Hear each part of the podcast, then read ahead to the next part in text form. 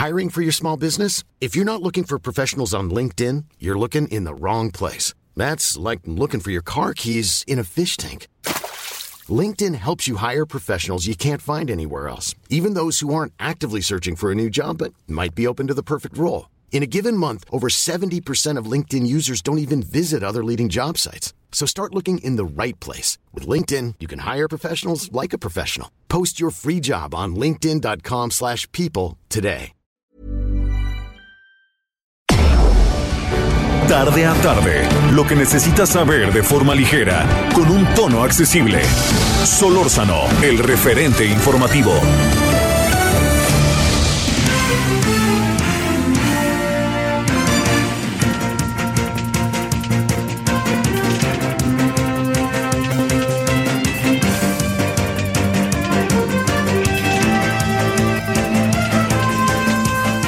Buenas tardes, eh, muy buenas tardes. Le agradecemos que nos acompañe como todos los días. Estamos aquí en el 98.5 de FM, eh, agradeciéndole, estamos en Heraldo Radio.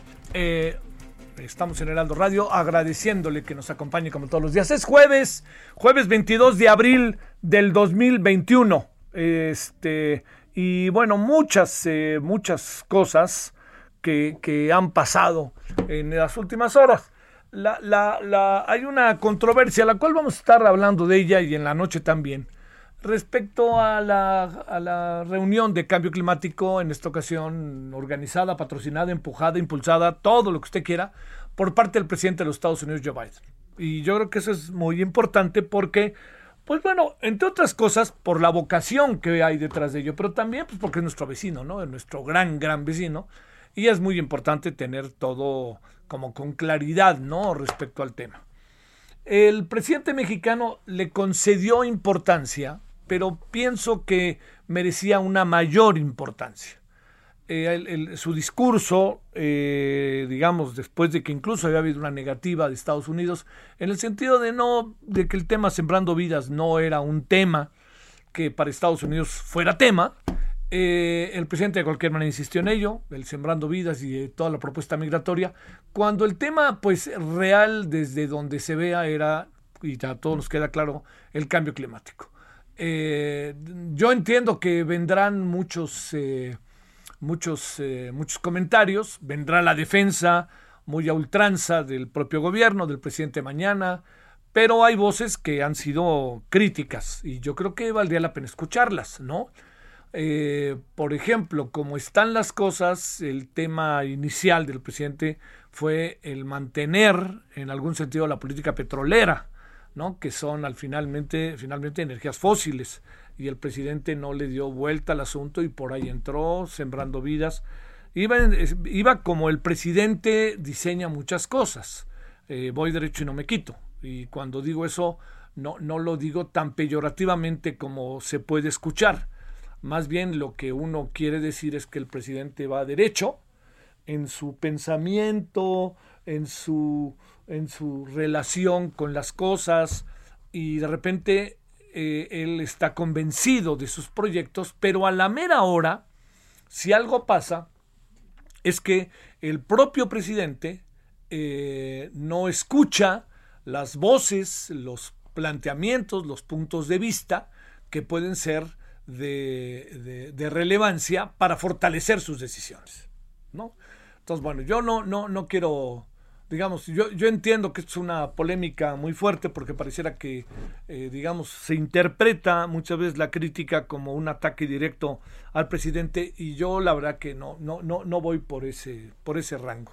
Cuando digo esto quiero decir que el presidente es un hombre que eh, es de convicciones, eh, de repente es muy impulsivo, de repente es muy ocurrente y de repente no escucha. Entonces, eso lo que acaba sucediendo es que eh, así de fácil, el, el- este, el tema es que el, el- el propio presidente pues provoca luego toda una serie de circunstancias que, que acaban confrontándonos, que es en muchas de las veces de los que está pasando. ¿Qué anda sucediendo realmente? Eh, por ahí va, también va por otros derroteros. Eh, Hoy en la Cámara de Diputados quedaron en evidencia muchas cosas que creo que no, no nos ayudan ni tantito, así de fácil, muchas cosas, como aquella que tiene que ver con que el presidente diga, que, que los diputados de Morena digan, va porque va, y que de repente una legisladora del PES dice, ya nos dijo el señor Mier que tenemos que votar a favor y que haya una reunión en comisiones y que la reunión en comisiones evidencie una diferencia de 17 votos a, a 13 en favor de que continúe esta extensión de mandato como presidente de la Corte inconstitucional por parte del señor Arturo Saldívar. Yo he insistido mucho que el señor Arturo Saldívar eh, no tiene, eh, digamos, como es un asunto que está en su ámbito, casi seguro que hay en su ámbito, porque va a haber amparos y va a haber este, protestas en donde la Corte va a tener que acabar de decidir, como la última puerta que tenemos en el marco legal del país. Le diría que, a pesar de eso y reconociendo eso, yo creo que el presidente tiene, el presidente de la Corte va a tener tarde que temprano, eh, va a tener tarde que temprano que decir algo. Entiendo el silencio como sinónimo de eh, prudencia también.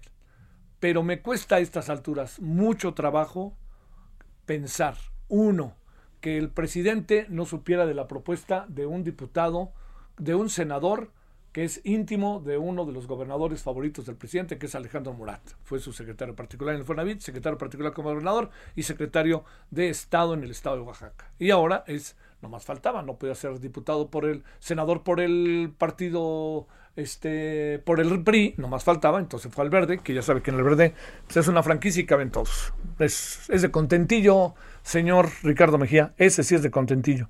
Bueno, ese es por una parte pero también va a tener, entendiendo todo lo que significa que, el silencio, pero vuelvo a insistir, ya estamos en un momento en que el presidente de la Corte va a tener inevitablemente que, eh, que dar su opinión.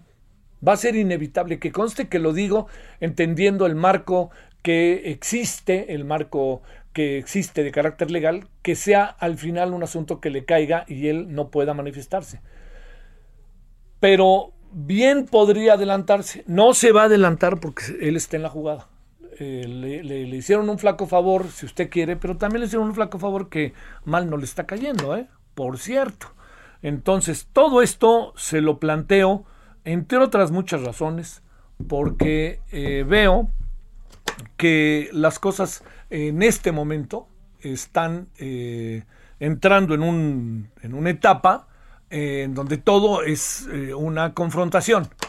Y como bien lo decíamos, todo está pensado en dos niveles. En el proyecto de gobierno del presidente, ya no hablo mucho de su gobierno, si se da cuenta, del presidente, y también por otra parte en la preocupación que debe de estar rondando de cómo van a quedar las elecciones. Entonces, ¿cómo van a quedar las elecciones? No lo sabemos. Yo creo que va a ganar Morena, va a ganar Morena pero no sé si va a ganar con la autoridad con la que originalmente pensaba. No, no lo sé. Eh, estamos viendo muchos cambios, ¿no? En, el, en lo que corresponde a, las encuestas. Eh, el Heraldo ya acercaba el otro día eh, la elección, ya la, la, colocaba no tan fácil, pareció Alfonso Durazo en Sonora. Pero no sé si vio hoy también la del Universal. La del Universal ya lo coloca como un empate virtual. Y aquí agreguemos otra cosa, a ver qué nos dice el Heraldo la semana que entra, ¿eh? porque a lo mejor en una de esas estamos ya caminando con eh, elecciones mucho más peleadas. En algunos estados no va a ser así, pero en otras sí. Y en algunos estados tampoco va a ser así porque va a ganar, por ejemplo, Querétaro el PAN, con autoridad. Pero bueno, todo esto al final a lo que vamos es a que son dos elementos. El presidente que era como de lugar y utiliza a Morena y Morena hace unos desfiguros fuera de lugar y por otra parte, el presidente está inquieto, quizás no utilizaremos la palabra preocupado, inquieto por, por lo que pueda pasar con el proceso electoral, sobre todo en la Cámara de Diputados. Eh, bueno, todo esto, vamos a, para, cerrar, eh, lo que es muy importante es que todo lo que venga a partir de ahora eh, se va a agudizar. Entonces, no se van a echar para atrás no se van a echar para atrás y van a echar la maquinaria y van a presionar y van a presionar hasta los que no están a favor. ¿eh?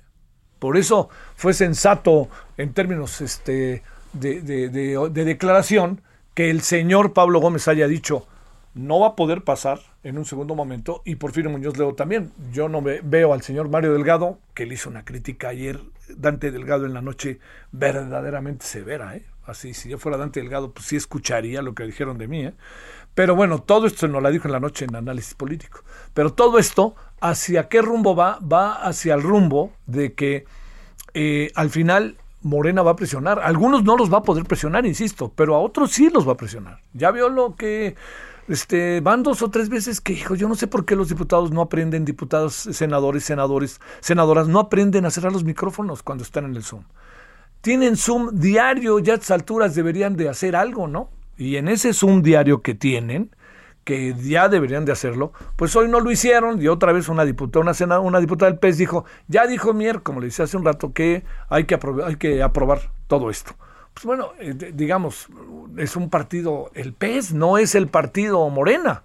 Y sin embargo, ahí van a, rodar, a rodar auténticamente para ponerse a favor de los designios de, del partido y evidentemente el presidente. Bueno, esto así funciona porque también así es la política. Ahora somos más conscientes de todo ello por lo que está pasando y porque realmente se están cambiando muchas cosas.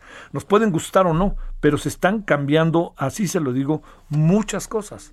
Y entonces, en otro tiempo a lo mejor lo hacía, no lo pudo hacer Fox, el, presidente propone y el Congreso dispone. Pero recuerde usted a partir del 91 todas las cosas que hizo Salinas. Cuando había en el 88 las cosas le habían quedado adversas y en el 91, ¡pum!, se echó ahí la maquinaria y ganaron. Y también piense lo que pasó en el año este, 2003 con Calderón. No pasó ya tanto, en el 2009, perdón, con Calderón, y ya no pasó tanto con Peña Neto, que era impresentable en el 2015.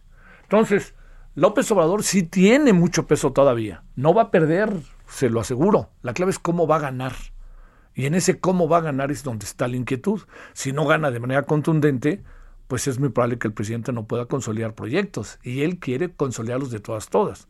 Si no gana de manera contundente, ya por ahí apareció un tema muy fuerte, que es el que la semana que nos vamos a discutir, que es el de la sobrerepresentación. No se ha decidido, ¿eh? Ahí está también. O sea, cerraría diciéndole lo siguiente.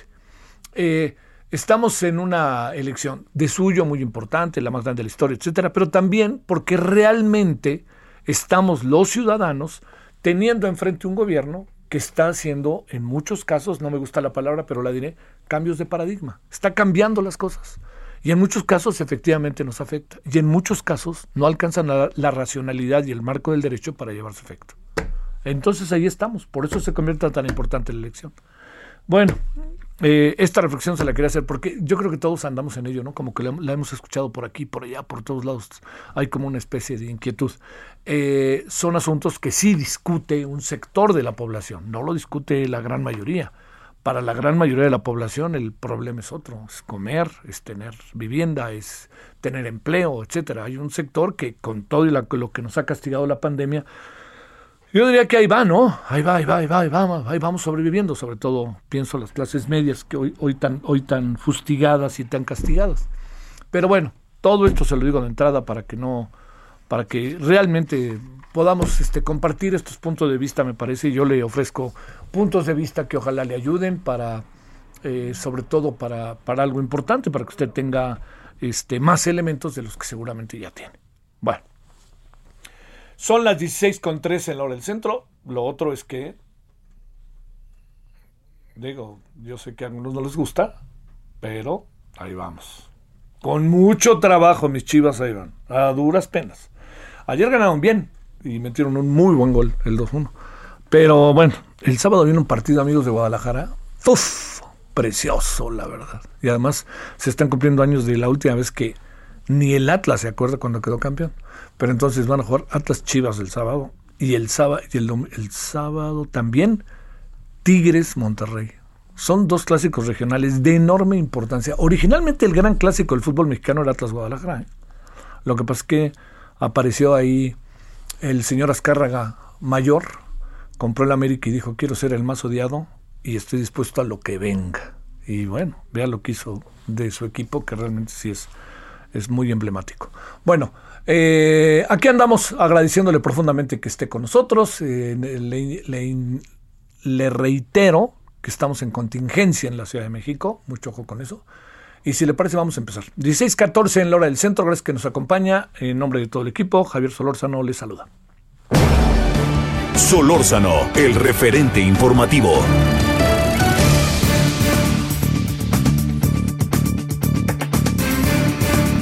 Oh, eh, a ver, este, el tema de sí o no entrar en una reforma tributaria, va y viene, va y viene, el presidente se niega, pero, pero parece como inevitable entrar. Y mire, hay indicadores económicos estos días que nos están dando mucha lata. Uno de ellos, la inflación.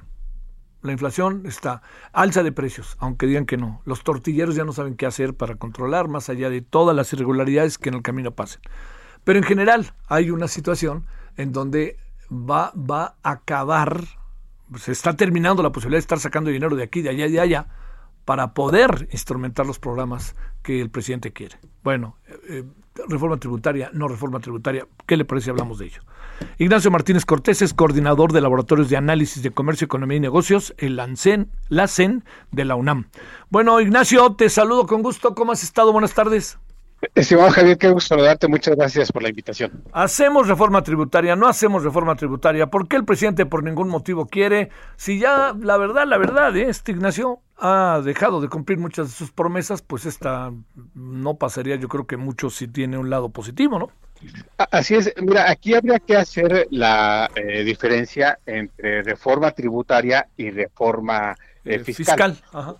Ah, este, eh, recordemos que hace un año eh, había, había, todavía la hay, muy, mucha, mucha presión en torno a que el presidente eh, contratara deuda para apoyar a empresas y a trabajadores.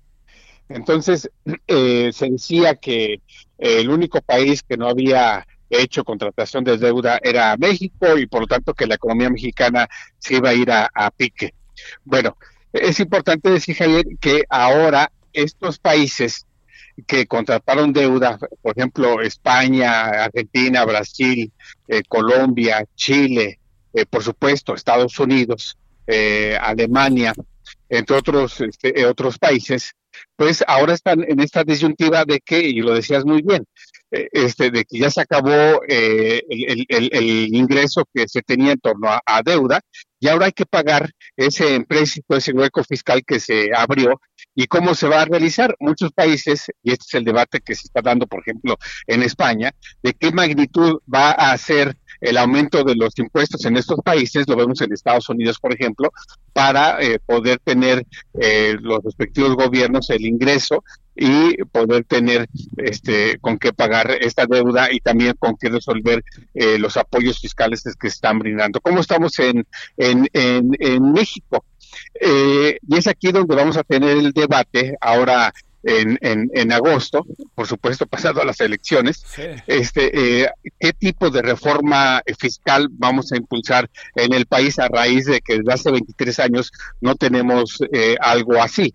Y es en este punto donde vamos a tener, y aquí sí es muy importante subrayar, eh, un movimiento de tabuladores, principalmente en un impuesto que se llama Impuesto Especial sobre Producción y Servicios, que permite eh, aumentar tabuladores sin mover otro tipo de impuestos. Por ejemplo, vamos a mover, vamos a ver que se va a tasar eh, con más gravamen o un nuevo gravamen a este, plataformas digitales, este, a tabacos, a refrescos, eh, a productos este, eh, de, de, eh, grasas que afectan la, la, salud como este panquecitos y, y demás. Además de, otros este, servicios no esto sin tratar de que se mueva el, el, el, el IVA o el impuesto sobre la renta.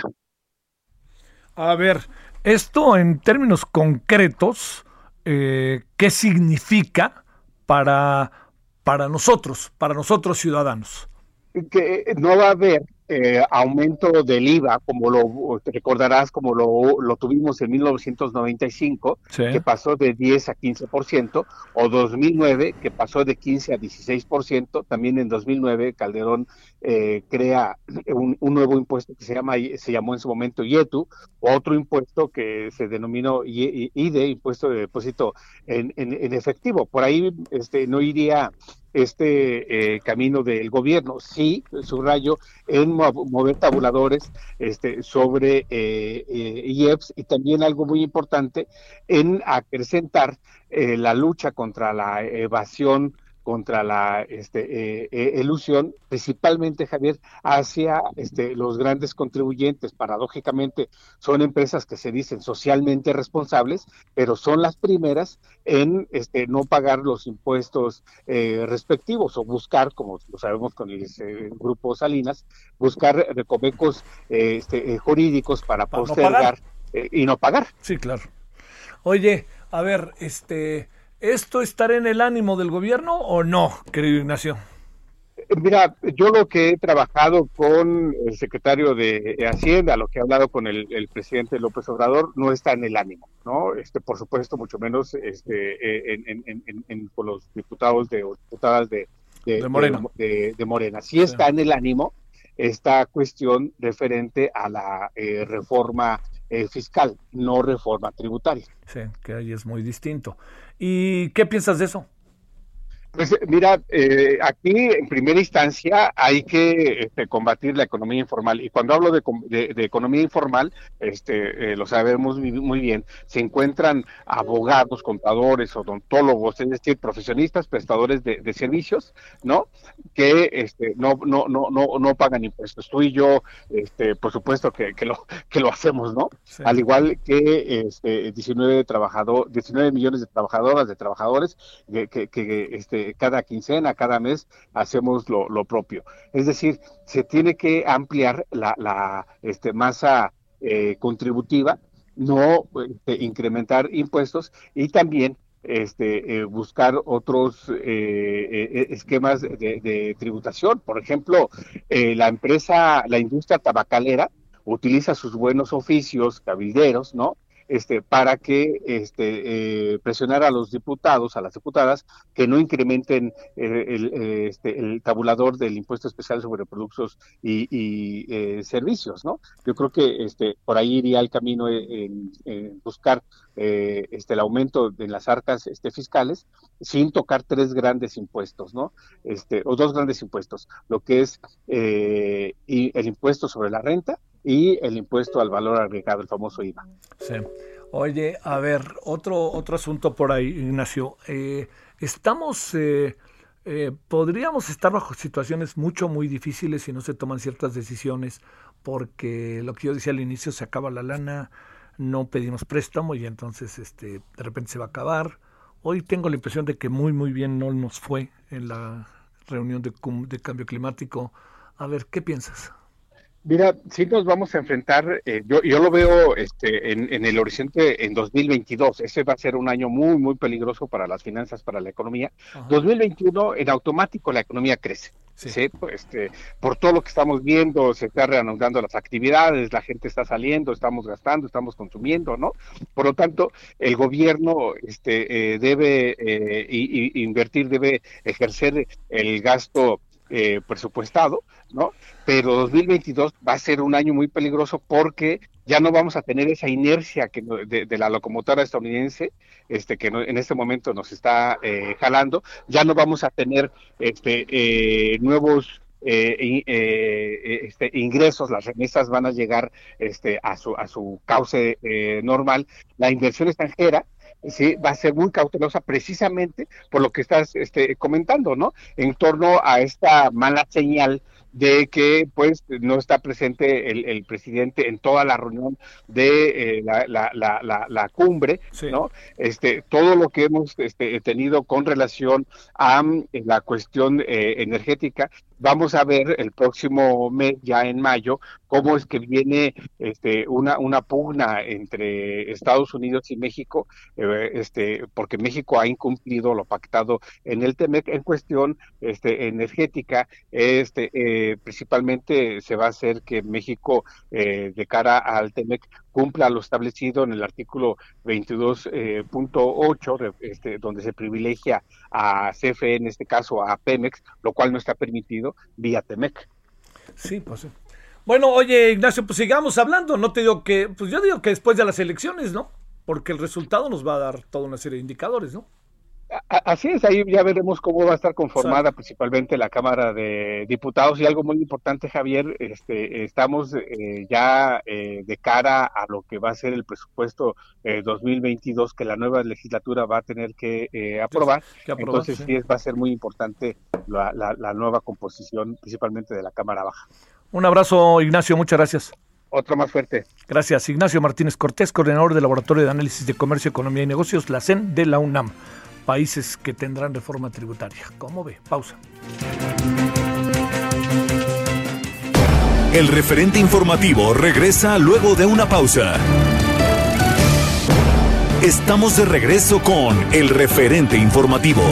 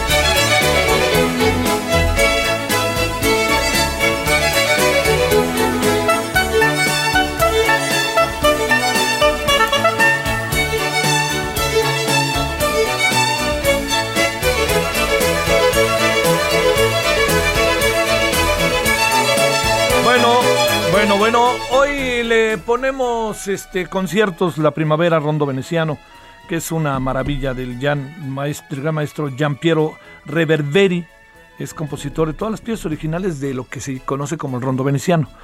Es, eh, es una maravilla, ¿eh? la verdad vale la pena así como quedarse un poquito de, darse pausa. es, música que ofrece pausa, posibilidad de reflexión, de respiro.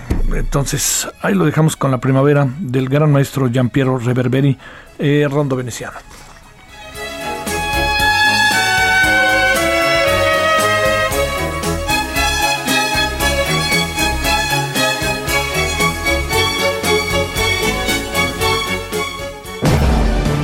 Solórzano, el referente informativo.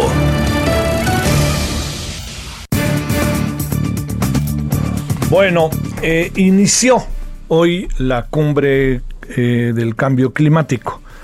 Eh, estaban todos los líderes del mundo, estaba el presidente mexicano. alguno ha, recibido todo tipo de opiniones, también ha recibido opiniones menos, pero favorables. Pero los expertos, etcétera, pues tienen puntos de vista, ¿no? Y yo creo que lo que aquí hay que no dejar de considerar es que el planteamiento mexicano tiene que ver con la política interna mexicana en esa materia, que lamentablemente está en muy pocos momentos a, debate. Está más bien al voy derecho y no me quito. Pero bueno, ¿qué tal si platicamos cómo se ve todo lo global? No pensemos solo en nosotros, cuáles son las tendencias que hay en el mundo, qué tanto nosotros nos acercamos a esas tendencias. Bueno, María Daniela Rivero es estudiante de sustentabilidad ambiental en la Universidad Iberoamericana y es una de las fundadoras de personajes que ya hemos hablado de ellos y con ellos, de la red de jóvenes ambientalistas que está compuesta por varias organizaciones juveniles y que cada vez son más importantes como se ve hoy porque también hay una joven mexicana de 19 años que hoy jugó un papel muy importante y que consideró que dejó, que, que no fue completo todo lo que México planteó. Bueno, María Daniela, te saludo con mucho gusto. ¿Cómo has estado? Buenas tardes. Hola, muy buenas tardes. Eh, Javier, muy contenta de estar aquí y muchas gracias por darnos el espacio. Si bien este, yo soy la que representa la voz, eh, pues todos los jóvenes estamos agradecidos de, del espacio. Yo te lo agradezco a ti más bien. Porque también uno se pone a pensar, María Daniela, que lo que uno tiene que hacer es echar por delante voces que hoy son cada vez más importantes, porque cada vez son más influyentes además, y porque cada vez están más preparadas. Entonces, eso es por lo que pensamos en ti, tal cual te lo digo. Y a ver, te cuento, y más bien cuéntame, ¿qué te pareció este primer día? ¿Cuáles son las conclusiones que ustedes en sus debates han empezado a sacar? Claro, pues pues bueno, la verdad, la cumbre de Biden, eh, bueno, es un paso muy importante para el mundo, sin duda, eh, porque sentimos los jóvenes que por fin los líderes eh, políticos nos están escuchando después de décadas de estar gritando, de decir que por favor hagan algo.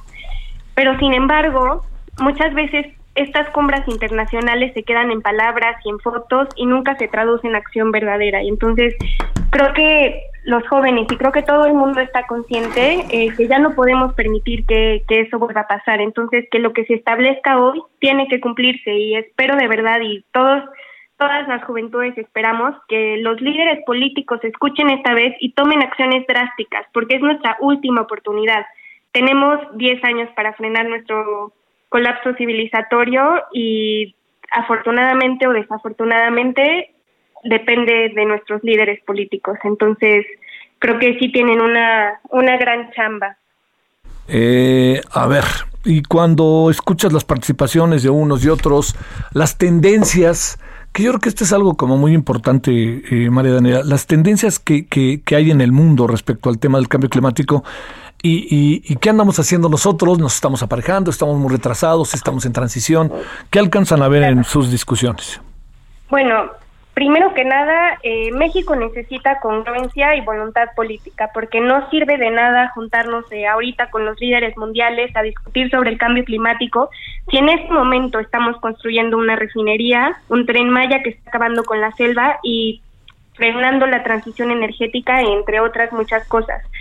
Eh, creo que, bueno, varias cosas que dijo el presidente sobre, dijo, eh, vamos a reducir nuestra producción de petróleo para que las generaciones futuras puedan este, todavía tener ese petróleo. Pues no, no queremos más petróleo ni combustibles fósiles, tampoco queremos tener un presidente que tenga esta visión del futuro.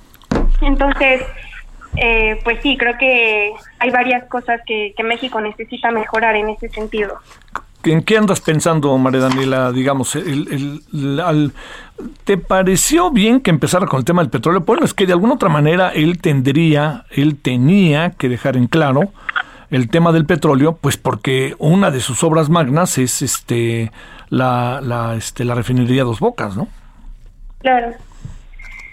Claro, pues esto va completamente contra lo que necesitamos y contra lo que necesita el mundo ahorita, que el mundo necesita una transición energética justa, pero pero ayer. Entonces estas políticas, estas eh, cosas que está haciendo el presidente, pues definitivamente no nos están llevando hacia hacia la sustentabilidad. Y para lograr que podamos como frenar todo esto que está pasando, primero tenemos que cambiar de paradigma, ¿no? Eh, un cambio paradigmático donde las políticas no se hagan con base en ideologías impuestas, que es la del desarrollo industrial, que es bajo lo que se rige este gobierno y todos los gobiernos este, pasados. Entonces, eh, las juventudes sentimos que perseguir el fantasma del progreso y el desarrollo que implica ¿no? toda esta construcción de las refinerías, el tren Maya, el petróleo, pues nos ha improvecido y de paso hemos destruido nuestros recursos naturales y nuestra casa. Entonces, creemos que debemos pensar distinto, eh, imaginar nuevas formas de vivir y para esto es urgente que los y las tomadores de decisiones de México y del mundo, ¿no? se capaciten en temas de cambio climático y sustentabilidad para que podamos tratar esta crisis como una emergencia de manera transversal en todas nuestras instituciones, en nuestras políticas públicas y, planes nacionales. Entonces, creo que eso es lo más importante que necesita hacer eh, México ahorita en general. Eh, te, te, planteo la otra parte. Este, el, el mundo sí camina hacia otra dirección del que en este momento nosotros parecemos estar. Eh, digamos, lo que tú escuchaste de mandatarios del mundo, del propio Joe Biden, de lo que está desarrollándose hoy en términos de eh, tratar de enfrentar el tema del cambio climático de manera sustentable, de manera racional, en defensa del medio ambiente, eh, digamos, o, o, hay, hay posiciones similares a la, a la nuestra de un proceso no sé si esté en lo correcto, tratando un poco como de ver el lado positivo, de, de, de tratar de en, una, en un momento como este, entender que no lo podemos hacer de la noche a la mañana y estar preparándonos. ¿Alcanzas a ver eso o ni eso, mi querida María Daniela? Pues qué pregunta tan difícil. Este... Así de bote pronto, ¿qué vas pensando? Bueno, por un lado, este, estos son cambios que definitivamente no van a pasar de la noche en la mañana, sí, claro, necesitamos nuestro tiempo, necesitamos, todo el mundo necesita el tiempo para eh, pues realizar esta transición este, energética o hacia maneras de vida más sustentables, hacia un sistema económico, ¿no? Que no sea depredador y que esté basado nada más en el mercado y consumir y producir más. Pero eh, el problema aquí es que ya no tenemos mucho tiempo. Entonces, tenemos, eh, la ONU acaba de sacar un informe, ahora sí dijo, tenemos 10 años para actuar, no tenemos más, ¿no?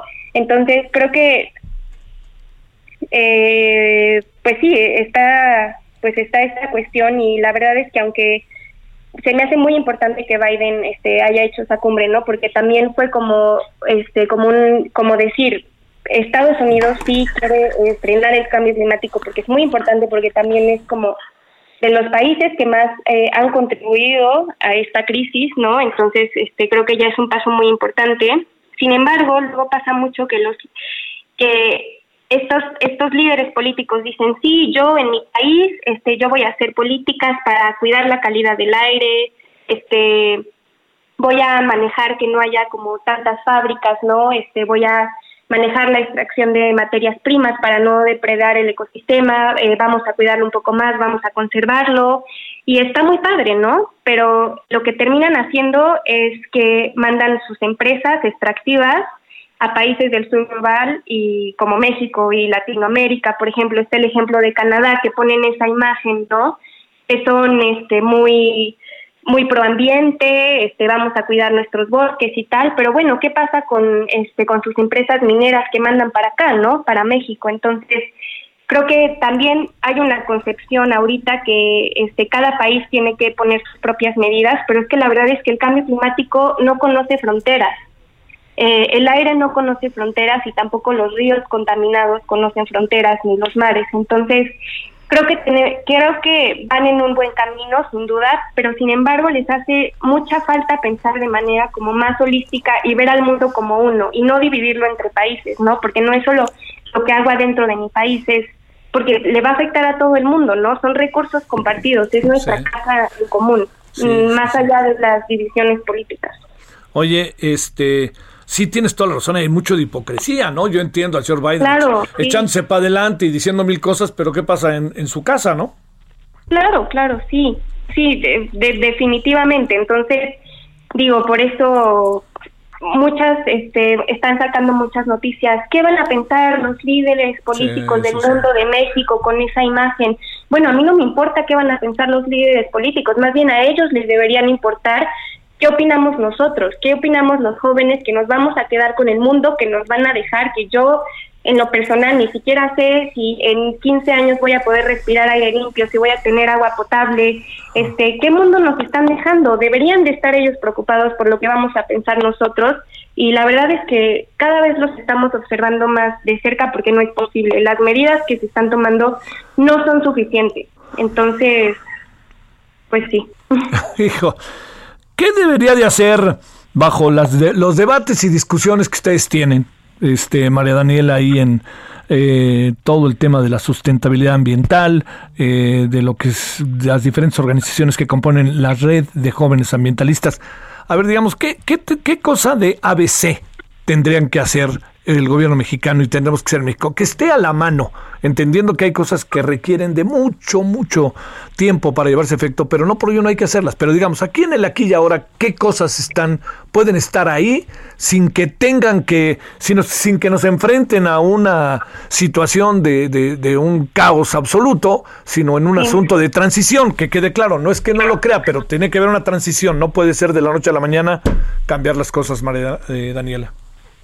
No, claro que no, pero entonces este el primer paso los las cosas más importantes que tenemos que hacer ahorita en México es uno cuidar nuestra biodiversidad porque y nuestra tierra y nuestras tierras y porque es al final lo único que nos va a poder ayudar no a combatir el cambio climático. Entonces eso significa conservar nuestras selvas nuestras especies eh, cuidar que nuestra tierra no se erosione no con estos modelos de agricultura pues extractivistas este, que dañan mucho la tierra y cambiar ¿no? esos modelos de agricultura. Segundo, transición energética. Ya no podemos seguir este como viviendo bajo la ilusión de que podemos seguir dependiendo de combustibles fósiles. No, ya no podemos emitir. Tienen que ser cero emisiones netas eh, lo más pronto que se pueda. Tercero, el tema del agua, ¿no? Porque pues, también es un tema súper importante, este, que no se está discutiendo mucho, pero pues bueno, nuestros ríos están contaminados, hay un problema en la legislación mexicana sobre quién tiene los derechos del agua, hay muchas iniciativas ciudadanas, ¿no? Para decir, no, el agua nos pertenece, no les, no les pertenece a estas empresas, pero bueno, son iniciativas que también se han ignorado, entonces primero también el agua, pero al final todas esas cosas eh, están juntas, porque cuando cuidamos nuestros bosques, cuidamos nuestros ríos, cuidamos también nuestros suministros de agua, también los ciclos de precipitación están nivelados, ¿no?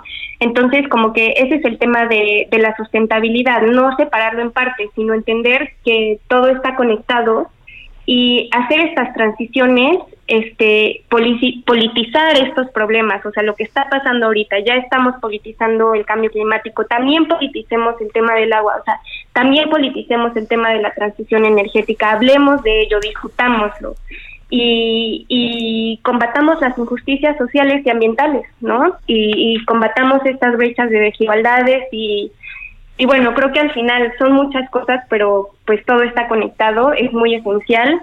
Dejemos de estarnos matando a nosotros mismos, básicamente. Pero, pero pues sí, digo, es tu respuesta, tu pregunta, la verdad me podría ir horas y horas hablando de esto, pero no sé cómo andemos de tiempo, entonces más o menos yo creo que ya te dio una idea. Ya se dio una idea y cuando digo lo de la idea lo digo positivamente. A ver, déjame cerrar, María Daniela. Eh, digamos, eh, en función de lo que pasó hoy, en donde hay altos, en honor a la verdad, niveles de, en muchos casos de, eh, pues hay que decirlo, de hipocresía a la, como a la que a la que hacemos referencia. ¿Cómo supones que habrá quedado México el día de hoy, este, con una imagen desigual ante el mundo? ¿Qué, qué, qué supones que pudo haber pasado? Bueno, es que totalmente humillado. No, no me digas eso. Digo, no, no, no, no es que te diga, este, no, no, no, sino más bien, este, suena fuerte. A ver, ¿por qué humillado? Pues sí, porque hace cuenta, ¿no? La, la comunidad internacional ya está llevando el debate este, con cierto camino, ¿no? Ya hay cierta evidencia científica que esto es lo que se necesita hacer, ¿no? Entonces, luego llega México con posturas como diciendo como sí, pues tenemos sembrando vida, ¿no? Pero al final, si te pones a analizar un poquito sembrando vida, al final este mucho de, la, de las situaciones que se dan es que hay deforestación para sembrar árboles frutales, ¿no? Para vender al mercado. Entonces, eso, ¿de dónde es sustentabilidad? Eh, no creo que, pues sí, creo que a México le falta muchísimo, este, digo, Marcelo Ebrard, no quiero decir malas cosas de él porque siento que sí es un buen representante, pero pues al final también este, hay una ideología que tiene que, que, proteger, hay ciertas cosas, ¿no? Que tiene que, pues ya sabemos cómo funciona la política, ya todos lo saben, este, no, no siempre las manzanas son manzanas, sino siempre las peras son peras, pero este, en este sentido sí creo que México tiene que modificar este su discurso, que vaya un poquito más eh, ad hoc, ¿no? Con, con hacia dónde van, eh, por ejemplo, los discursos internacionales como la ONU este, y ese tipo de cosas, porque creo que ahorita está, pues sí, chocando un poco en ese sentido y, y no sé, creo que tenemos que, que, reformular ahí cómo, cómo vamos a trabajar en conjunto con la comunidad internacional. Bueno. Oye, pues este, sigamos, ¿no? Ahí viendo, eh, supongo que se dirán muchas cosas de lo que pasó el día de hoy, ¿no? Este, me atrevo a decir que, que pues la verdad, ¿eh? que, que sí, yo, yo no sé si la palabra sea humillar, ustedes tendrán su, su análisis de las cosas, pero sí creo que no, no dimos una buena cara el día de hoy. Pero bueno, veamos qué pasa a futuro. Hoy en la noche también en, en la tele vamos a abordar el, asunto con Adrián Fernández y pues este seguiremos en el tema que es lo considera tu servidor como tú y como el equipo de los jóvenes de la red de jóvenes ambientalistas pues de primer orden. Pues María Daniela, sigámosle y este tiene un lado bueno y un lado malo, como luego pasa con las cosas, pero lo muy bueno es que nos echamos a andar con el cambio climático y cada vez hay más conciencia en este país de lo que se tiene que hacer. Claro, y se está discutiendo y ya para mí eso es un paso enorme. Nada más ahora falta la acción, ¿no? Que es lo más importante. Un saludo y gracias. Muchas gracias, Javier. Hasta luego. Adiós, María Daniela Rivero. A ver, Misael, cuéntanos qué tienes tú.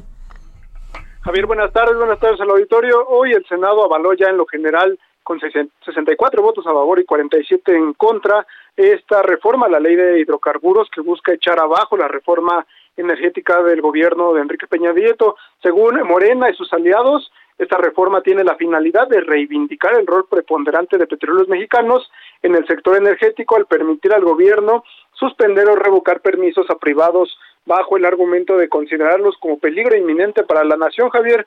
La reforma fue impulsada por el presidente Andrés Manuel López Obrador, avalada por Morena y algunos de sus aliados como el PT y, eh, y el Partido Encuentro Social.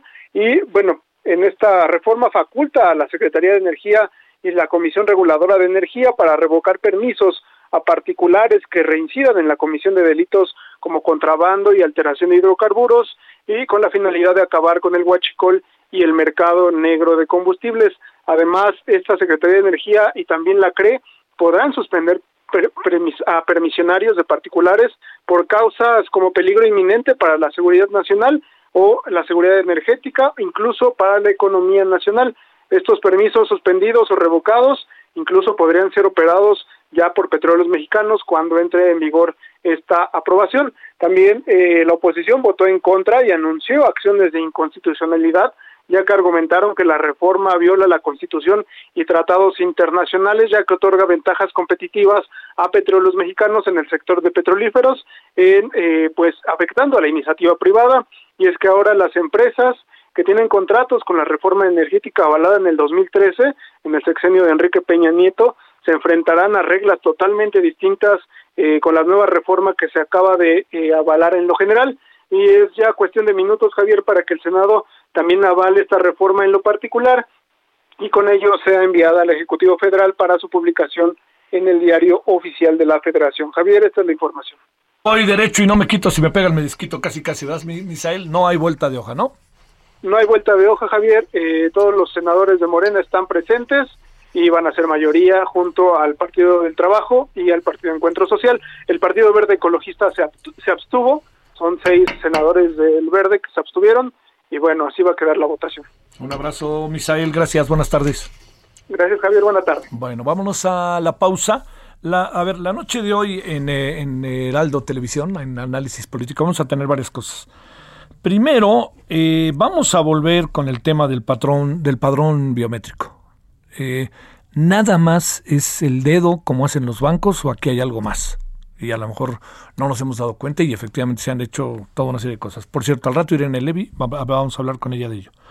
Luego, segundo, el colectivo de los desaparecidos. Los diputados lo único que pedían es más dinero, más atención, y los diputados escucharon y escucharon y no hicieron absolutamente nada. Tercero, ¿qué pasa en Aguililla? Otra vez, vamos a hablar con el sacerdote que pues realmente ha padecido mucho esto. Y bueno, cuarto, pues el gran tema del día, cambio climático. Vamos a hablar allá con, con personajes que han estado en otras ocasiones, la reunión de París, la reunión de Washington, las otras reuniones de Tokio. ellos han estado ahí, particularmente uno de ellos. Vamos a hablar con él en la noche para que nos diga qué piensa de lo que pasó este día. Bueno, vamos a la pausa. Es 22 de abril. El referente informativo regresa luego de una pausa. Tarde a tarde, lo que necesitas saber de forma ligera, con un tono accesible. Solórzano, el referente informativo.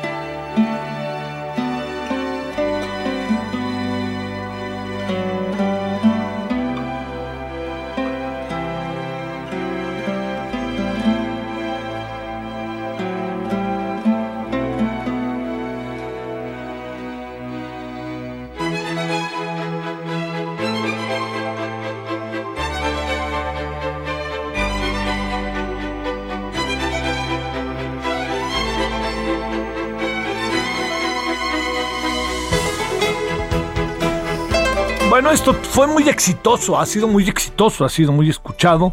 Eh, los llamados rondos venecianos, que a lo mejor eh, usted recuerda haber escuchado también en muchas películas, sobre todo italianas, ¿no? ¿No? En donde ella corre este, vertiginosamente para encontrarse al, al amado, ¿no? O alguna cosa así. O algo que está siendo muy importante para conseguir este, para que dentro de la película adquiera una dimensión. Pero también mucha música para escucharse, ahí le va, ¿eh? En las este, de pequeños grupos en las calles de Italia. Ahí, ¿no? No solamente de Roma, sino también mucho que tiene que ver con pequeñas ciudades, porque son grupos que se manifiestan a través de la música, ¿no? Y se vuelve pues toda una formación también académica musical, ¿no? Padrísima. Bueno, esto se llama Poesía di Venezia, rondo veneciano, que como usted puede imaginar, pues en Venecia, yo no conozco Venecia, dicen que es bellísimo, pero pues en Venecia se habla mucho de esto. Pero le digo, no solamente es Venecia, no solamente es Roma, son pequeñas este, ciudades tan atractivas, ¿no? Europa es un continente viejo que están tratando los nuevos gobernantes y los empresarios de hacer lo nuevo sin perder su estructura arquitectónica que se convierte en parte de la historia de la humanidad. ¿no? Bueno, vámonos a las 17 con 3.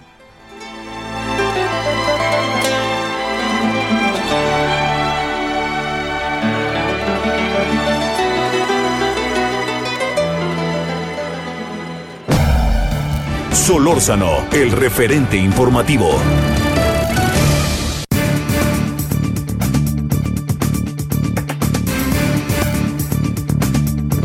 Bueno, a ver, eh, Diana Martínez, asuntos que parecía que ya, pero ya les están echando reversa, ¿no? Te escucho.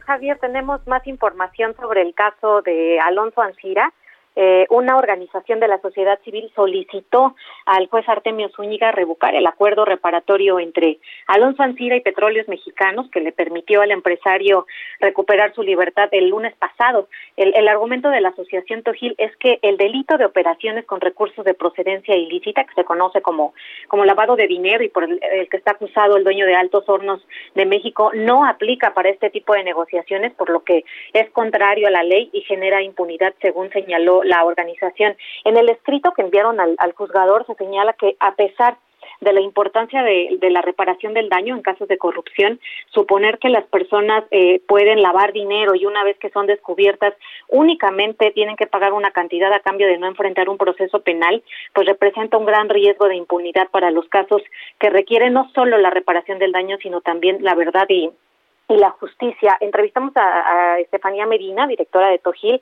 Ella informó que eh, después de la audiencia del lunes pasado, en la que se ordenó la inmediata libertad de Ansira, la organización presentó el escrito al juez para exponerle los argumentos de, que el acuerdo reparatorio es improcedente. Eh, ella nos comentó que todavía eh, no hay respuesta y lamentablemente pues no hay un plazo específico para que el juez responda a este escrito, Javier. Oye, este eh, digamos, si te, si te acuerdas, Diana, lo que dijo el señor eh, este abogado de, el, de, Alonso Ancira fue lo siguiente.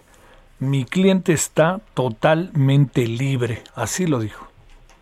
Sí, incluso eh, eso fue lo que él, comentó al salir de, cuando lo entrevistamos al salir de, del centro de justicia, cuando concluyó la audiencia, eh, hubo ahí una serie de, errores, incluso con el tema de la liberación de las cuentas de, Alonso Ancira, que van a permanecer bloqueadas, aunque el abogado había comentado, en ese momento nos dijo que, que ya eh, se había iniciado el trámite para, para descongelarlas, posteriormente la UIF dijo que pues permanecen congeladas porque todavía el asunto está en tribunales federales, eh, incluso la Fiscalía General de la República, pocas horas después de, de que terminó la audiencia, informó y precisó que es suspensión del proceso penal únicamente no, eh, eh, no hay un desistimiento de, la acción penal por parte de la gente del Ministerio Público, Javier.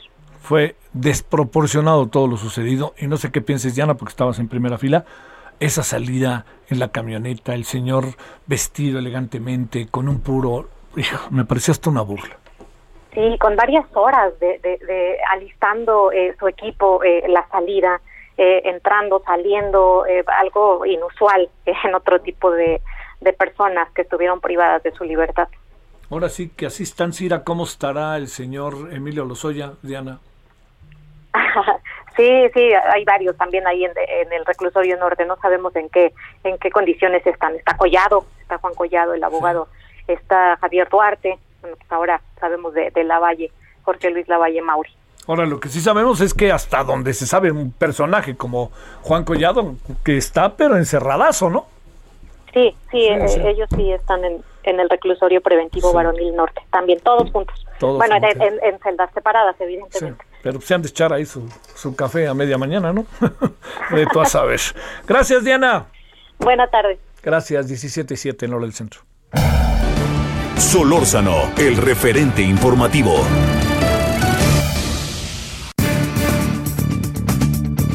Bueno, le quiero agradecer a Pablo Salerno, abogado especialista en energía, managing partner de Salerno y Asociados, académico del Centro de Energía del ITAM. Creo, Pablo, ¿cómo has estado de nuevo? ¿Cómo te ha ido?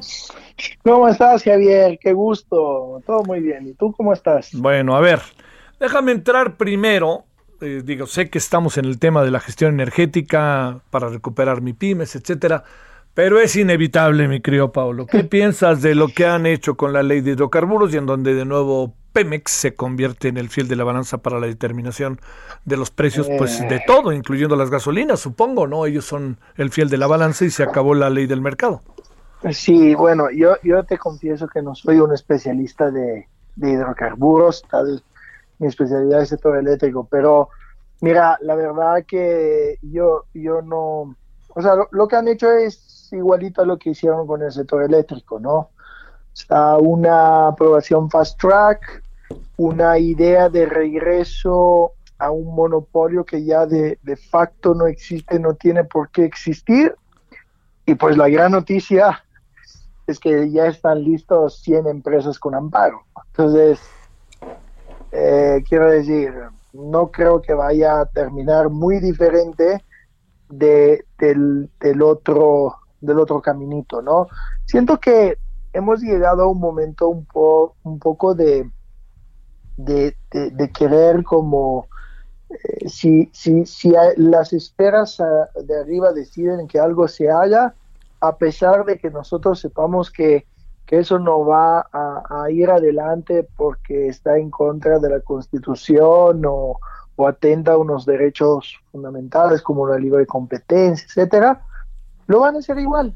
O sea, y, y, y, eso no sé si tiene, lo digo por mi ignorancia, pero digo, no sé si tiene un trasfondo político, es una forma de, de digamos, de, de, tener contento quien manda o, o, cuál, es, cuál, es, cuál es el objetivo, ¿no? Pero realmente, realmente es una situación muy triste porque hay miles de millones de dólares de inversiones que se han hecho, que se están haciendo, hay millones de trabajos que peligran.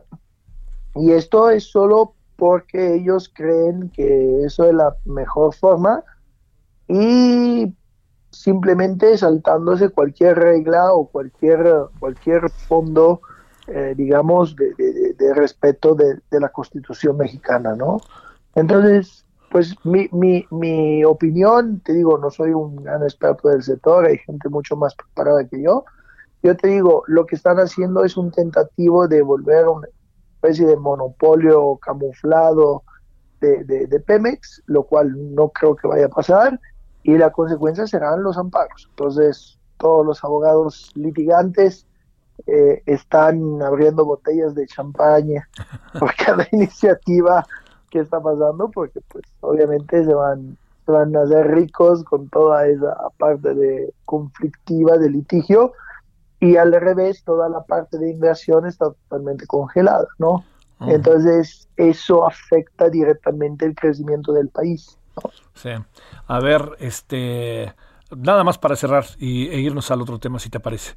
Este, eh, lo que está pasando en relación al tema, eh, nos va, ¿cómo nos coloca ante el mundo? Que esa es la otra. Entiendo las empresas, las empresas nacionales, que las, perdón, las empresas acreditadas en México, pero ¿cómo, cómo queda con el mundo? ¿El, mundo en qué tendencia va? ¿Estamos igual que con el, tema eléctrico? ajá, o sea, el mundo, el mundo va totalmente en la dirección opuesta. O sea, los mercados, los mercados maduros eh, son mercados todos en competencia, son mercados que optimizan los recursos que se tienen y optimizan la infraestructura que se tiene, ¿no? Entonces, eh, aquí, digamos que se están dando una visión uh, política de, de, infraestructura del sector hidrocarburos que es una, una, una, una, una visión muy antigua. O sea, quiero decir, si hubieran implementado esa política a lo mejor hace 30 años, puede que hubiera tenido sentido, pero hoy día todo lo que se está intentando hacer, esta, esto, correr a la refinación, que además yo he hablado con, con especialistas y me dicen, Sí, pero México necesita, no sé, 600 mil barriles de, de, combustible refinado y, y, con la refinería que se tiene, con dos bocas, va a llegar a 300 o a 400. Entonces tiene que seguir importando 200.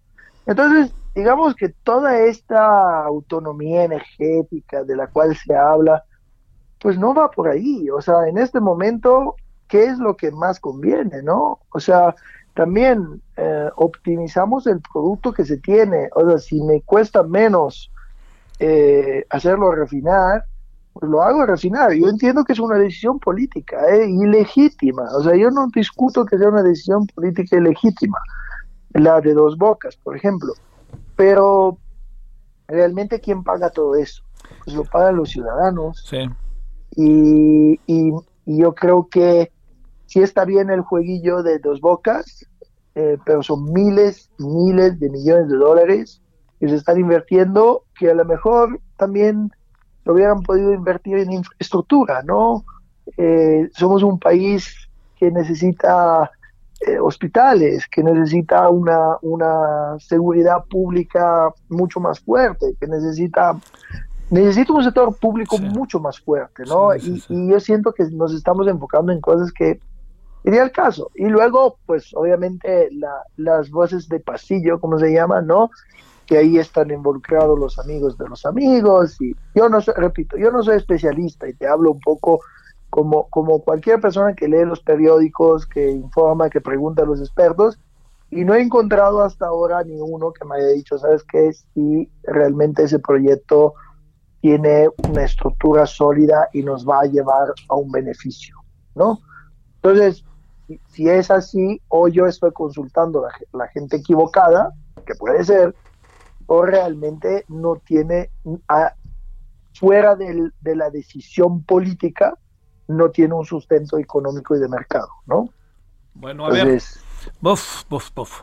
Oye, este, a ver, ¿qué es esto de la gestión energética? La revolución para recuperar este los llamados MIPIMES. ¿De qué se trata? ¿Cómo? Oye, porque también acaba de dar un dato. El presidente dice que es este momentáneo, pero ay, la inflación nos va a dar un susto y luego más con que los precios del petróleo, como el precio de las gasolinas como se han subido y luego también ahí viene el tema de tortillas, nos puede colocar un mes de, de abril, mayo bastante complicado, ¿no? Sí, sí, bastante complicado. Yo me acuerdo todavía cuando eh, hubo la caída del petróleo y, hubo varios políticos no que se regiaban de que habían hecho no sé qué qué que la gasolina bajara a 13 14 pero ahorita nadie se saca la, la, foto con la gasolina a 22 pesos no ah, digo ¿cómo, es eso no eh, mira yo yo creo que eh, la, la gestión energética Javier es es prácticamente una, un modo para que eh, las MIPIMES puedan eh, reducir costos a través de un, un, prácticamente es un caminito, ¿no? Un caminito que tiene eh, fundamentalmente tres áreas. La primera área es la calidad de energía, que es el tema del código del famoso código de red, del cual hemos hablado en otro tiempo. Eh, porque el código de red permite hacer una fotografía de cómo está la planta, ¿no?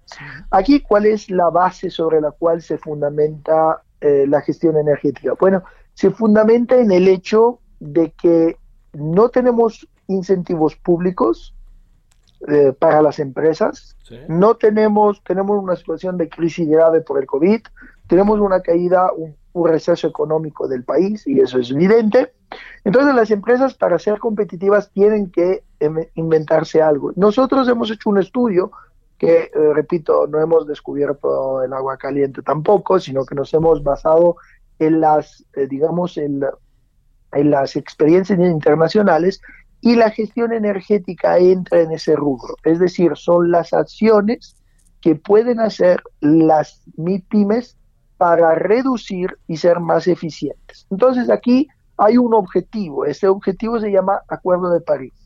Todas las grandes multinacionales están diciendo que su proceso productivo para el 2030, el 2040, tiene que ser eh, libre de carbono, o sea, tiene que ser empatado, ¿no? Entonces aquí se ha inescado una cosa bien interesante, que ya no se espera que la política pública fomente una, una gestión energética, sino al revés sino que las grandes multinacionales van a presionar a, sus proveedores, a sus empresas satélites, para que los procesos que vayan teniendo eh, reduzcan su huella de carbón y la llevan a, cero. Entonces, aquí, ¿qué hace la MIPIMES? AME hace tres procesos. Esto es lo que nosotros hacemos, que hemos individuado, ¿no? Primero, código de red, calidad de energía. Una vez que se ha hecho esto, empieza la fase 2. La fase 2 es la de eficiencia energética. Existen muchas técnicas, nosotros hemos implementado una, de un monitoreo estratégico de todas las máquinas, de cómo funciona, etcétera, y se hace por un periodo de 6 a 8 meses. en el cual tú tienes un mapeo real de cómo tú trabajas. Y de ahí se toman dos caminos. Uno es las medidas de eficiencia energética que tú puedes implementar sin costo.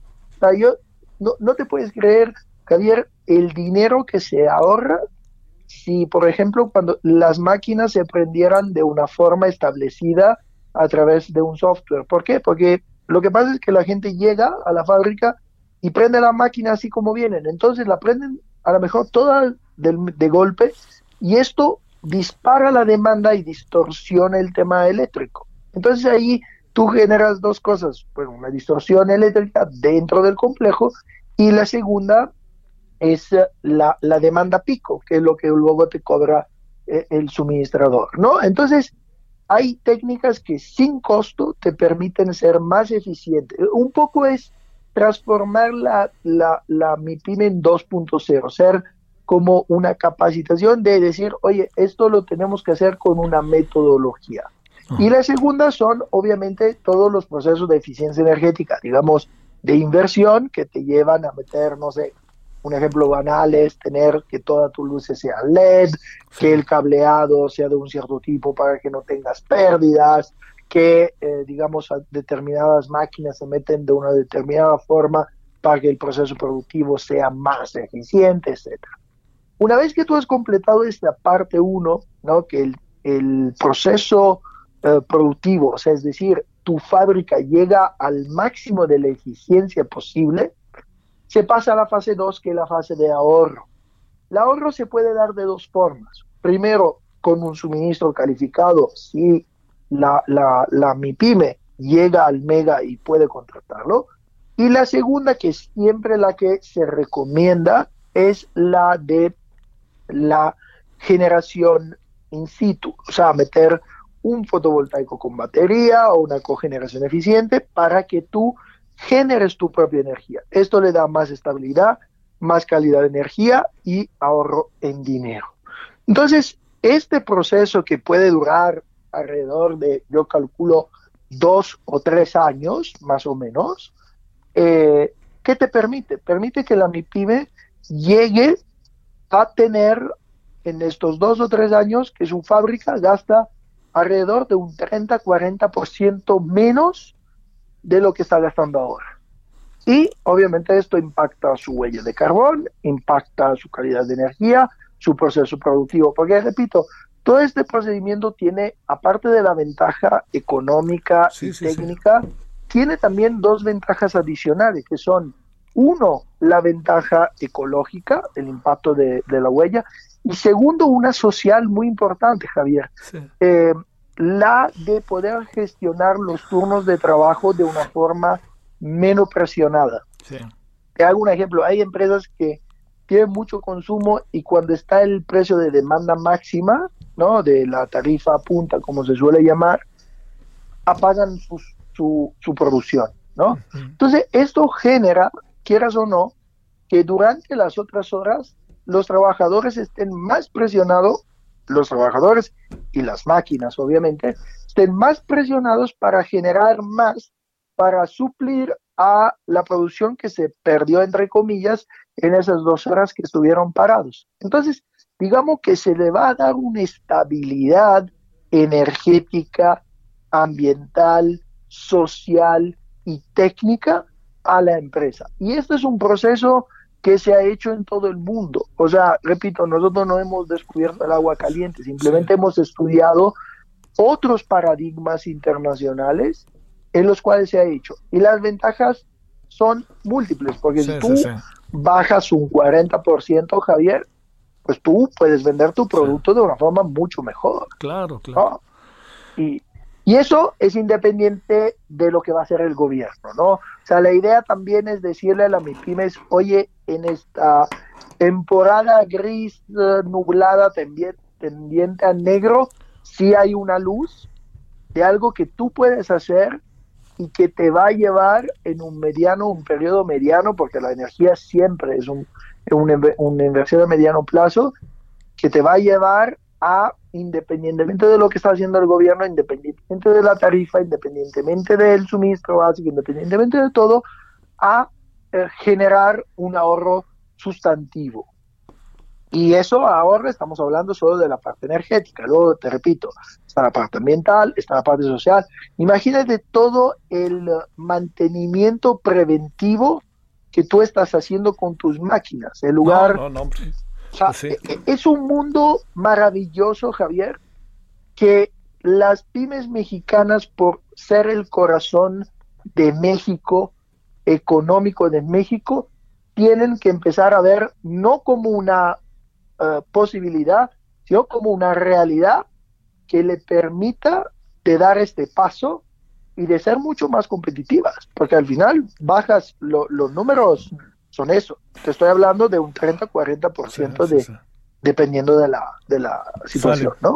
Pues bueno, este, sigámosle, mi querido Paolo, con, con muchas cosas, pero también con la imperiosa necesidad de gestión energética, diría que como proceso de ahorro, como proceso de austeridad, pero también de aprovechar al máximo los recursos y también de entrar en procesos de modernización, diría yo. Pero bueno, seguiremos si te parece, Pablo. Perfecto, Javier, estoy a tus órdenes. Cuando tú me digas, aquí estaré. Gracias, muy buenas tardes, Pablo Salerno, abogado especialista en energía, managing partner de Salerno y Asociados y académico del Centro de Energía del ITAM. Bueno, vámonos a una pausa. Eh, a ver, ¿de qué tamaño es realmente el tema de eh, todo lo que tiene que ver con el padrón biométrico. ¿Son solo huellas dactilares? Eso fue lo que dijo el presidente hoy. Bueno, ¿qué le parece si le preguntamos a Irene Levy después de la pausa? El referente informativo regresa luego de una pausa. Estamos de regreso con el referente informativo.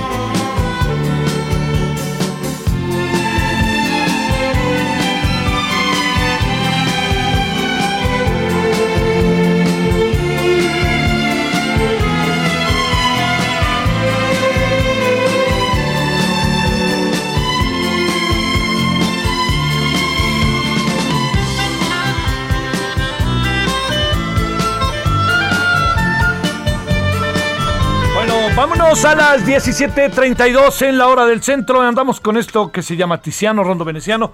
Hoy pues le cambiamos un poquito para que pues ya es jueves. Faltan muchas cosas todavía en el viernes. ¿eh? Y en el jueves, por lo pronto, faltan cosas a las 21 horas en hora del centro y la siguiente media hora de lo que es eh, el, el, referente aquí en Heraldo Radio. Bueno, es eh, Rondo Veneciano, Tiziano, Giampiero Reverberi es compositor y piezas originales de este rondo veneciano que se hizo muy famoso. Algunos dicen que es muy comercial, pero bueno, se oye, ¿no? Y yo insisto que es como tema de película, ¿no? Ya llegaron, ya se encontraron los amantes, ya se pelearon, ya este, se les hizo tarde. Bueno, 17.33 en el centro.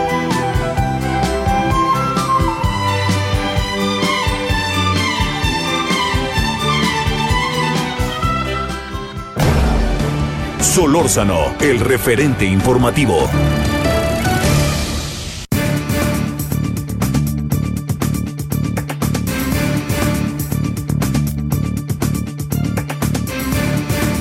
Bueno, con enorme gusto, como siempre, la oportunidad de conversar con Irene Levy, presidente de Observatel, profesora de la Universidad Iberoamericana, columnista del periódico El Universal. Querida Irene, ¿cómo te trata las últimas nevadas, por lo que he visto? ¿Qué te parece que ya había empezado la primavera y que se suelta una nevada? Entonces, pues bueno, pues ya nos, nos acostumbraremos, caray. Oye, ¿y qué supones que eso dura o será ya los últimos momentos de las nevadas? dicen que fue la última, que ya a partir de mañana el clima empieza a mejorar, así que pues vamos a ver, mañana me toca vacuna, así que ya te estaré platicando qué tal nos fue. ¿Es la primera? Es la primera y me toca AstraZeneca, a ver qué tal. bueno, yo ya te confieso que como tengo muchísimos más años que tú, ya me tocaron las dos, me tocó Pfizer. Ya, ya tengo las dos. Ah, y Pfizer.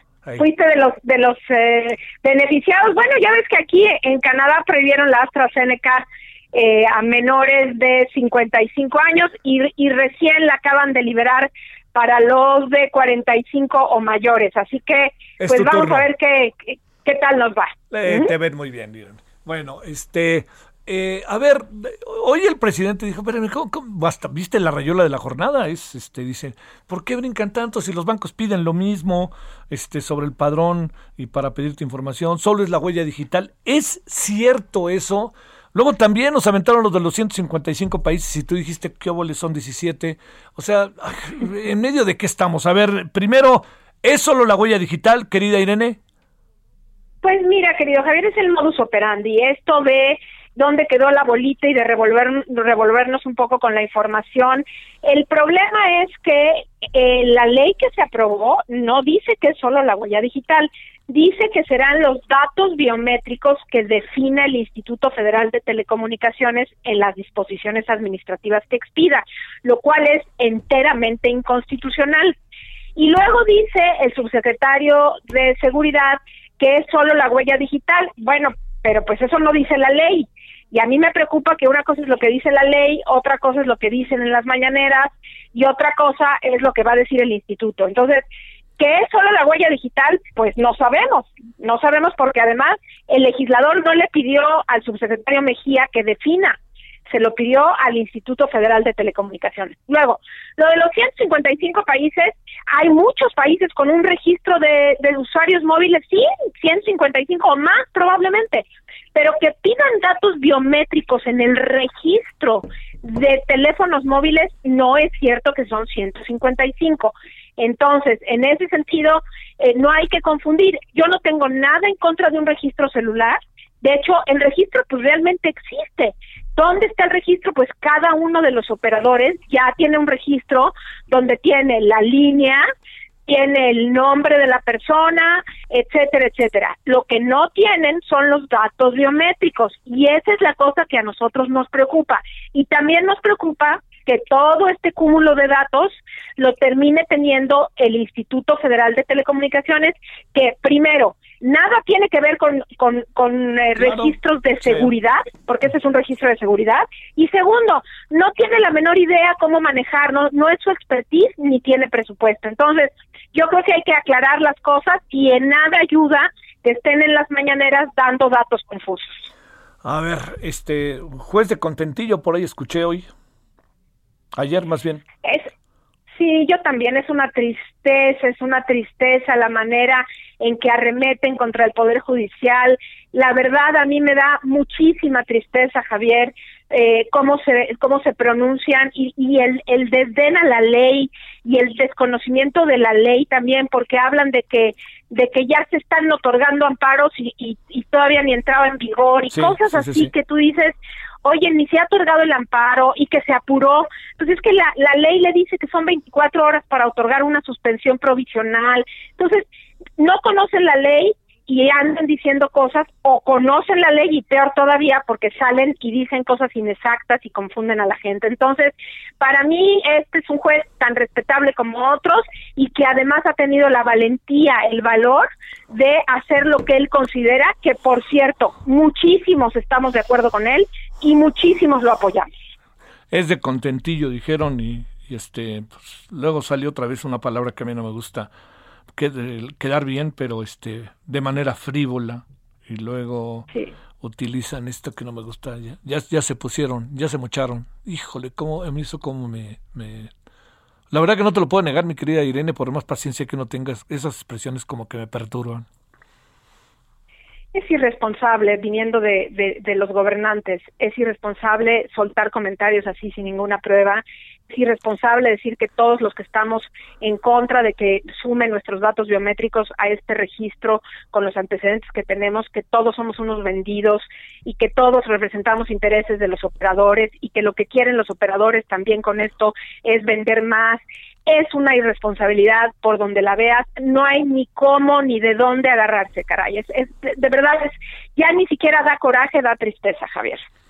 Las tarjetas SIM se usan de manera anónima en teléfonos para delinquir y tras la reforma los usuarios darán información igual que ya se hacen en otros trámites como la apertura de contratos en los bancos. bueno, pues que entonces concentren su registro en las tarjetas SIM pero que no y que controlen la venta de las tarjetas SIM y que controlen el contrabando, que ese hay mucho de tarjetas SIM y el mercado negro de, de tarjetas SIM y que pongan bloqueadores en las cárceles y que adquieran la nueva tecnología. Dicen, estaba yo escuchando al subsecretario Mejía decir que es que eh, están enojadas las empresas porque querían vender seguridad para para este tema de las de los celulares. Bueno, pues qué me preocupa a mí no me preocupa las empresas, me preocupa que él diga eso, que no están comprando, no están comprando seguridad, ya cancelaron los contratos de los bloqueadores de celulares, que sería muy bueno que se los preguntaran, porque entiendo que ya no hay bloqueadores de celulares en los penales y lo poco que funcionaba ya no funciona. Entonces, si el 80% de las llamadas de extorsión se hacen adentro de los penales, pues ¿por qué tenemos que pagar el resto de los usuarios los platos de que no sean eficientes en controlar estas llamadas desde los penales y en controlar la enorme corrupción que existe dentro de estos eh, penales para vender y comerciar con teléfonos celulares y con todos los accesorios que significa. Entonces, esto es, es lamentable que lo reduzcan a una cuestión así y me parece que tendrían que dar información puntual y comprobada y no nada más salir a decir lo que están diciendo. A ver, este, Irene, ¿en, qué va a acabar esto? Eh, porque además se, se cruza con los problemas que trae la Corte respecto a esta extensión de mandato. Eh, muchos de estos asuntos me, me, me, acaba, acaba uno presumiendo que este, se, van a ver así como, como en un... Se van a ver más políticamente que legalmente. Ya sé, de hecho así es. ¿Qué, qué, qué supones que se nos viene? Pues sí está muy politizado, esto ya está, ya salieron notas que que, que uno no, no, no reproduce porque no sabe si es cierto que este subsecretario Mejía estuvo envuelto en un escándalo de venta de, de base de datos, en fin, hay una serie de cosas que están saliendo, ya está muy sucio este tema y pues uno querría que las cosas se resuelvan conforme a derecho y que sea el Poder Judicial el que lo defina. Entonces, yo veo dos escenarios, Javier. Primero, logísticamente, este registro no jala. ¿Por qué? Porque en todos los lugares donde se venden eh, tarjetas SIMS o teléfonos, en lugares apartados, no hay manera de que allá lleven los equipos para recabar los datos biométricos. Entonces, no pueden hacer la excepción de solamente en grandes ciudades o algo así.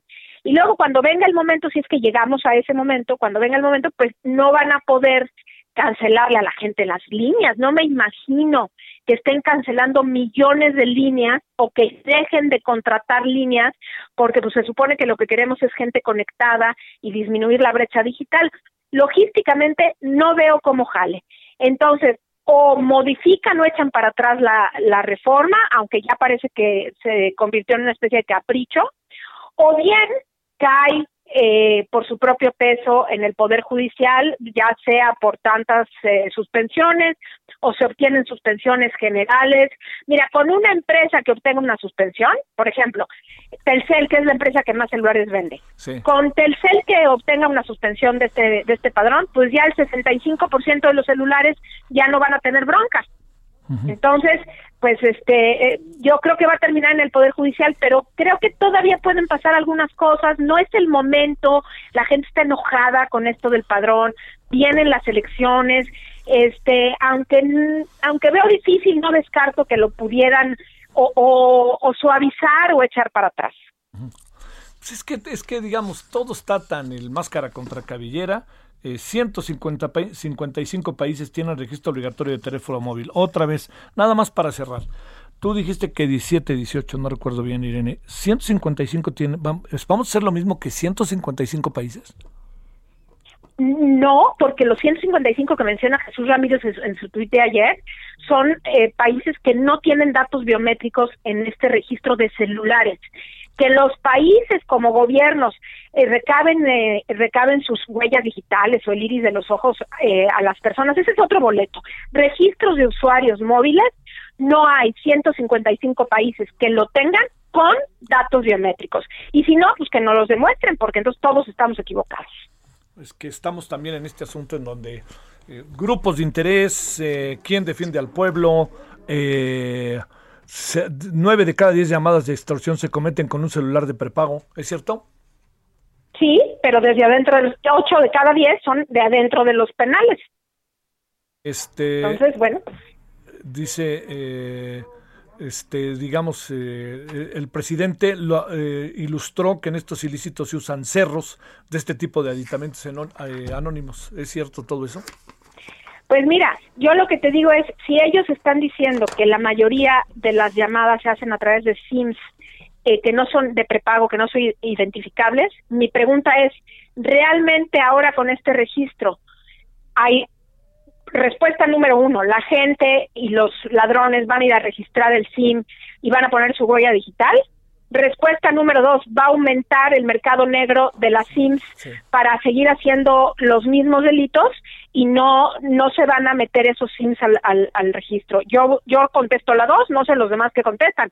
Yo no creo que el Mencho va a a poner su huella digital en el en, el, en el registro del instituto. Habrá gente que lo crea así, pero yo creo que lo que va a pasar es que va a aumentar el mercado negro y van a haber otros delitos concomitantes, como que te roben, te secuestren, haya robos nada más de celulares para que ellos puedan delinquir con estos celulares, más todo el contrabando que va a haber de tarjetas SIMS. Entonces, esto no se detiene, caray. No es tan sencillo. Te mando un gran saludo, como siempre, Irene Levi. Otro para ti, un beso, Javier. Me estornude, gracias, gracias. 17 con 46 en la hora del centro.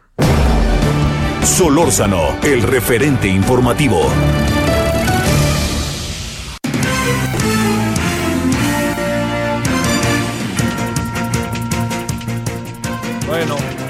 Uno de los temas, por cierto, que vamos a tratar esta noche lo trae ni más ni menos que Iván Saldaña, que ha tenido una larga mañana ya en el legislativo por las muchas cosas que están pasando y siguen pasando. Adelante, Iván, muy buenas tardes. Javier, amigos del auditorio, buenas tardes. Efectivamente, una larga mañana y también se espera una larga tarde y larga noche porque eh, los diputados pues están discutiendo hoy la, la minuta que expide la nueva ley de la Fiscalía General de la República. Fue aprobada ya en lo general con 302 votos a favor, 135 en contra y 10 abstenciones del Pleno. Eh, y pues bueno, eh, comentarles, eh, Javier, que se perfila que va a regresar al Senado de la República esta minuta, es decir, ya la habían aprobado los senadores, la enviaron a diputados, le están eh, el día de hoy haciendo cambios, eh, Javier, eh, se espera que se van a aceptar modificaciones a cinco artículos eh, de diputados del PRI, artículos que propusieron diputados del PRI, de Morena, de MC y del PRD. Ya se aceptó la primera y pues por ello tendrá que regresar a el Senado de la República. Eh, estos cambios se hicieron pues atendiendo demandas de organizaciones civiles y colectivos de familiares de personas desaparecidas, tienen que ver en materia de víctimas y atención a las víctimas y pues algunas diputadas acusaron que los cambios fueron palomeados por la misma institución que encabeza Alejandro Gertz Manero, es decir, por la misma fiscalía y pues ya están eh, ya tienen consenso, entonces pues son nada más estas cinco modificaciones.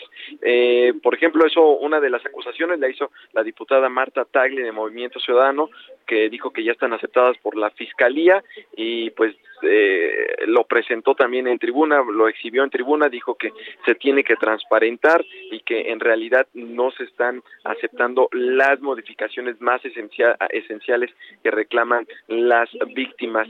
Eh, comentarles también que eh, uno de los cambios que ya aceptaron Javier hasta las 17:48 horas de este jueves es una reserva que presentó el diputado del PRI Enrique Ochoa eh, de mano de, la diputada Marcela Velasco en el cual se modifica el, uno de los artículos que el artículo 5 de esta de esta ley en el cual pues eh, se dicta que la Fiscalía podrá ejercer la facultad de atracción de casos del fuero común en los supuestos previstos en la Constitución y que lo, lo, más importante, la víctima podrá solicitar a la Fiscalía General de la República que ejerza su facultad de atracción. Javier, auditorio, hasta el momento están discutiendo, son 193 reservas las que fueron presentadas, la mayoría son de diputados de son de diputados del PRI, 67 alrededor, también hay 17 del PAN, 25 de Morena y pues bueno, una larga tarde y después se van a seguir con la discusión del la, eh, la de la reforma al poder judicial, Javier Auditorio. Bueno, oye, y eso de ay el pinche Mier está diciendo que le votemos fue precisamente en la Comisión de Justicia cuando estaban dictaminando la reforma al Poder Judicial que pues entre otros casos va a ampliar o entre otros cambios amplía dos años la presidencia de la Suprema Corte de Justicia de la Nación. Ahí la diputada eh, Nancy Claudia Recendis del PES, del Partido Encuentro Social, pues en la votación ya en el último momento de esta discusión, eh, pues no cerró su micrófono, fue una sesión semipresencial, ella estaba conectada de manera virtual, no cerró su micrófono y se le escuchó decir eso, eso, eh, Javier, precisamente, eh, el pinche Mier está diciendo que la votemos, se fue lo que dijo la, el, pues la diputada, inmediatamente la, la, la, presidenta de la comisión, pues les recordó, les pidió a todos los legisladores que apaguen sus micrófonos, después se dio el resultado de la votación, que pues por fin eh, pasó, hizo que avanzara el dictamen al Pleno, que también va a ser discutido en la sesión de este jueves, Javier. Te mando un gran saludo, Iván, y pues este, que te sea leve, auténticamente. Muchas gracias y buenas tardes al auditorio. Sale, gracias. Misael Zavala, ¿dónde andas? Javier, buenas tardes. Pues te cuento que cinco magistrados presionan al presidente del Tribunal Electoral del Poder Judicial de la Federación, José Luis Vargas, para no aplazar más la sesión y que se lleve a cabo hoy mismo con la finalidad de desahogar casos como la cancelación de las candidaturas de los morenistas Félix Salgado Macedonio y Raúl Morón a través de una carta dirigida al presidente del tribunal, los magistrados Reyes Rodríguez, Felipe de la Mata, Yanino Otalora, Felipe Fuentes Barrera e Indalfer Infante calificaron como una decisión unilateral y de último momento que el magistrado Vargas Valdés haya aplazado para nuevo aviso la sesión que estaba agendada para hoy, donde se tratarían diversos expedientes, incluidos los de los morenistas. Eh, los magistrados ahondaron que diferir la celebración de sesiones públicas de manera unilateral, unilateral por parte del presidente del tribunal implica pues no sesionar durante casi dos semanas y no resolver asuntos jurisdiccionales durante una semana, lo cual no abona a la certeza, la seguridad jurídica y tampoco a la confiabilidad del tribunal. Incluso los magistrados piden al presidente de ese tribunal que incluso sesionen hoy mismo pues para desahogar ya toda la agenda que tienen, incluida pues dos casos importantes que tienen en puerta, como lo son la cancelación de los registros de Raúl Morón y eh, por el estado de Michoacán y también de Félix Salgado Macedonio, quien aspira a la gubernatura eh, de Guerrero por Morena. Eh, te cuento también, Javier, que hoy en la sesión del Senado de la República, en el patio, pues se tuvo la visita de la secretaria general de Morena, Citlali Hernández, quien anunció que en caso de ser necesario pedirán el desafuero e incluso la expulsión del diputado federal de su partido, Saúl Huerta, para que pueda enfrentar a la justicia, ya que como es bien sabido, pues este diputado federal fue acusado ayer por un menor de edad por intento de abuso sexual. en una entrevista en este patio del federalismo del Senado de la República, la eh, legisladora con licencia expresó que el diputado federal tiene que separarse de su cargo para rendir cuentas ante las autoridades y mientras tanto, pues como partido político esperan que, que la Fiscalía General de la República pueda darles mayor información al respecto para pues incluso poder iniciar un proceso de expulsión de Morena. Javier, esta es la información. Sale, muchas gracias, Misael. Gracias, Javier. Buena tarde. Bueno, y también le digo que tuvieron un agarrón hoy Citlali Hernández, Malu Micher y este Lili Telles, eh, derivado de una declaración que pues yo, yo la verdad que, que no, digamos, uno entiende el tome y daca de la política, ¿no? Senadora, usted está haciendo, etcétera. Pero hay cosas que yo no, no comparto como parte de lo que dijo hoy este Lili Telles, porque puso senadora con S y luego puso senadora con C que quiere decir senadora, quizás habla alguna referencia respecto al físico de la señora Citlali, ¿eh? Que ahí sí no se vale, hombre, pues para qué te metes en eso, pero bueno, este, hay, hay de repente como muchos, eh, como muchos vericuetos, ¿no? Que, y de repente hay, la verdad que también, este, muchos enconos y enojos y, y se brinca de esa manera pues esa es la verdad, ¿no? No, no, no, no es muy grato, ni siquiera yo contárselo, pero entran en terrenos muy, muy complicados. Bueno, ¿qué tenemos para la noche de hoy? Cambio climático, Aguililla, ¿qué pasa allá en Michoacán? El enfado, enojo y desilusión de los colectivos desaparecidos ante la Cámara de Diputados y particularmente con Morena. Y vamos a volver a entrar al tema del padrón biométrico. Hoy ya platicando con eh, Irene Levy, encontramos algunas algunos vericuetos, diría yo, ¿no? del tema. Bueno, pásela bien, tenga buena tarde todavía y tarde. Está como bochornosa la tarde aquí en la Ciudad de México. Hasta el rato, adiós.